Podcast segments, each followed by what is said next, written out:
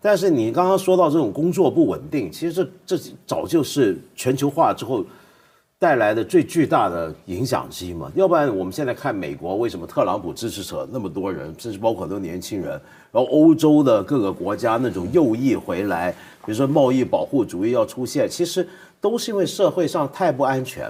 所以现在世界上很多国家那种民族主义潮流啊越来越强烈，比如说印度就很强烈，很多国家很强烈。为什么会强烈？是因为当社会没有任何东西让你觉得安定的时候，你还剩一个东西让你觉得安定，那是身份。嗯，我的民族身份，这是我唯一能肯定前年这个三百路公交车的这个呃公这个售票员好像是他就是反正就是示意了，就是表达了一下自己的心愿，就是因为现在不是人都刷卡嘛，公交车上已经不需要配备售售票员了，是，所以他们就失业，对啊，他没有保留工作。就说现在欧洲也是要给人类留一些工工，而且将来你会越来越惨，比如说人工智能发展之后，机械化之后，现在会更多人失业。那么你比如说像前两年，我记得很多人还在念精算，嗯，是很热门的哦对而对念精算多困难，你要读多少年，要不断考执照，嗯，结果现在可能明年开始，精算师这个行业就要逐步消退了。去年有一个新闻照片，就是一个某一个证券交易所，当年盖的时候是一个上千平米的一个大穹顶，里头就是上千人、上千台电脑在那儿那现在嚷嚷来嚷去。看起来多现在那个大穹顶就一台电脑静静地戳在中间，然后需要了然后你再看，像现在为什么那么多的知识付费啊，或者就成功学那么受欢迎？你仔细看，他们并不是在教你一种呃呃怎么制作 PPT 啊那么简单的一种技巧，他们很强调告诉你，就是因为未来太不安全。你永远不知道你还需要什么技能去准备明天。不。仅未来不安全，你们说的让我意识到现在也悬，对啊，对吧？现在悬的时候，你失业了，你还有房子，对吧？呃，你没有没有太多的月供催你，年轻人失业了怎么办？嗯。对，就像你看我，就现在要是回到我当年，那那个问题，搁到今天的问题，就可能，也许这种平台、这个媒介，生存就生存不下去了，马上可能被一些其他媒体代替了。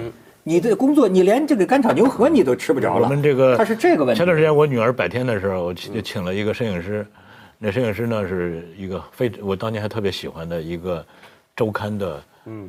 呃，摄那个主摄影一个摄影一个摄影记者，那兄弟弟后来就周刊这这个周刊周刊停杂志停刊了，他就来北京做这个一个商业公司的一个一个 一个摄影就像我我我跟那个搞搞区块链的人问他为什么一定要拼命上这趟车，因为他说错过了这个炒房，错过了这个互联网创业，他就感觉再不上区块链这趟车的话，他就马上就被甩在后面了，就彻底的被淘汰了。哎，就是而且现在啊，这种就是对未来的这种感觉啊，我你像我听一个呃互联网大佬啊，在那儿这个信誓旦旦的跟大家讲啊，就说很兴奋呐、最近不都在聊那个区块链什么的吗？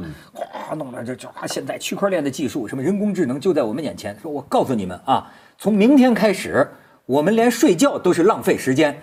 嘿，我这我讲这哥们儿他肯定不失眠，你明白吗？他可不知道睡 睡觉是多么奢侈你对不对？你不是你要失眠的话，你就知道睡不着觉更浪费时间，你知道吗？就但是他这个意思啊，就好像怕落下。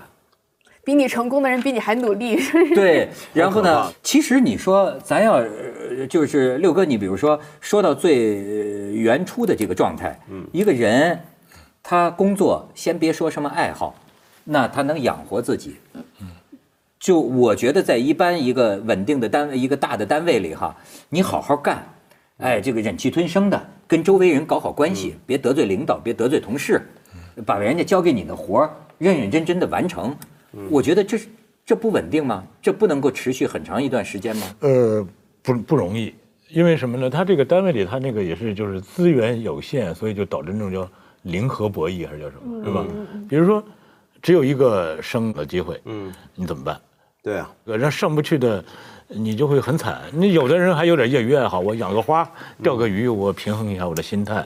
但是周围的人不干，老婆不干，对吧？或者你的这个老人家里的老人不干，孩子也不干，孩子还在那比拼呢，所以它导致这个人的这个，而且就是呃，你知道我现在的感觉有一个就是呃，咱们这个呃这个市场竞争啊也越来越激烈啊。我感觉到有一个就是说，维持现状之不可能，就有这么一个问题。你知道有，比如说有时候你看，呃，我跟人家跟那企业界的打交道，嗯我现在就发现他们的员工有个很大的压力。嗯，这个很大的压力就使得就过去咱们电视台的就老在说我们是被收视率追得像狗一样，对吧？嗯就是他的问题在于层层加码，他的问题在于什么呢？比方说你盈利了，嗯盈利了这个挺好吧？嗯，可是呢，目标他这个部门。经理就跟我讲说，我们的奖励机制是这样啊，嗯，我下半年头两个月必须提升百分之十，我一提升了百分之十啊，我的职位也会提升，嗯，甚至现在的分配机制很灵活的，甚至给我我可以拿公司的股份，哎，但是我要没有这个百分之十啊，我可能连这儿我都待不住，对。我就被被漏下去了，是，所以我就觉得这事儿就麻烦了，没有快乐的一天呐。你工作有进步了，嗯，但是不会停止的。但是下个月还得更高。考公务员就就就没事了吗？不行，也有事儿啊。考公务员行吗？呃，公务员算相对比较稳定的了。是吗？但我觉得也也有也也而且也有风险。所以呃呃，所以你知道我，比如说我就为什么我就比较喜欢六哥这种老板，对吧？他让我这个这个员工呢，觉得还能 喘息一会儿。嗯，就你比如说，呃，他这个读库也是碰到过风头啊，干嘛呀？就就就就那个就是，但是他没上这个马车。嗯，是吧？你也就一直这么这么做。哎，你觉得今天做一个事儿，难道不能说有稳定的盈利？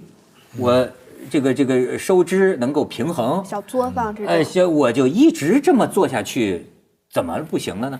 为什么所有的人都在想更多？这个月要超过上个月，下个月要超过这个月？我觉得这样没有永无宁日的嘛，这是。呃，因为我自己的理念呢，就是叫所得即所失，对吧？你得到什么，你就会失去什么。那么对我来说，我觉得我当时已经得到够多了，我就不要再去追求了，因为你再去追追求的话，你就相当于被人家，就是你貌似在追追追他，其实他是在追你。嗯。呃，那我自己的欲望降低一些，你你就发现你挺活得挺好，也就不用再向人汇报了。如果你很早就想做大做强，各种攀比，你就会就是就进入到一种更就是上了那个车之后，也也很难受。我觉得有时候现在我我我自己公司面对的情况，倒不是跳槽这个问题，我觉得这个倒还好，反而是什么呢？明显感觉到北京的问题其实是，嗯，就我们今天越来越多年轻人啊，很出色、很优秀的年轻人来了北京两三年，可能在这念完书，顺便在这找工作，或者别的地方来找机会，呃，他可能有男女朋友啦，要结婚，要要生，甚至生小孩了，这个时候他们会选择离开北京。我发现这个情况越来越多，哎，你说就这个地方开始就在北京。挣钱，去其他地方生活。他不是，他根本就要要离开我们公司的最大的理由，就是因为他在北京待不下了。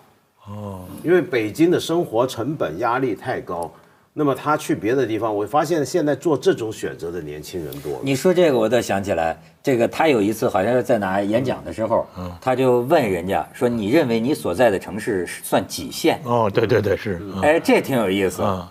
啊，呃，我为什么会这么一问呢？因为我发现啊，我突然有一天无意中发现，读库里的作者，大部分都不是北上广深的人。理论上，北上广深的人是最有才华、爱文化，爱文化，但是为什么不是？因为北上广深的人已经不可能再写那么长的文字了，是的，几万不可能再做那种不计较投入产出比的事儿了。是并且北上广深的人挣钱多容易啊！整天你参加策划会、参加个什么发布会，拿个红包，谁还去干这种苦哈哈的事儿？所以，大部分人就是养，嗯，养自己，还是要在小城市养，嗯，就二三线、三四线城市，把自己的学识、把自己的肚子里的东西养足了，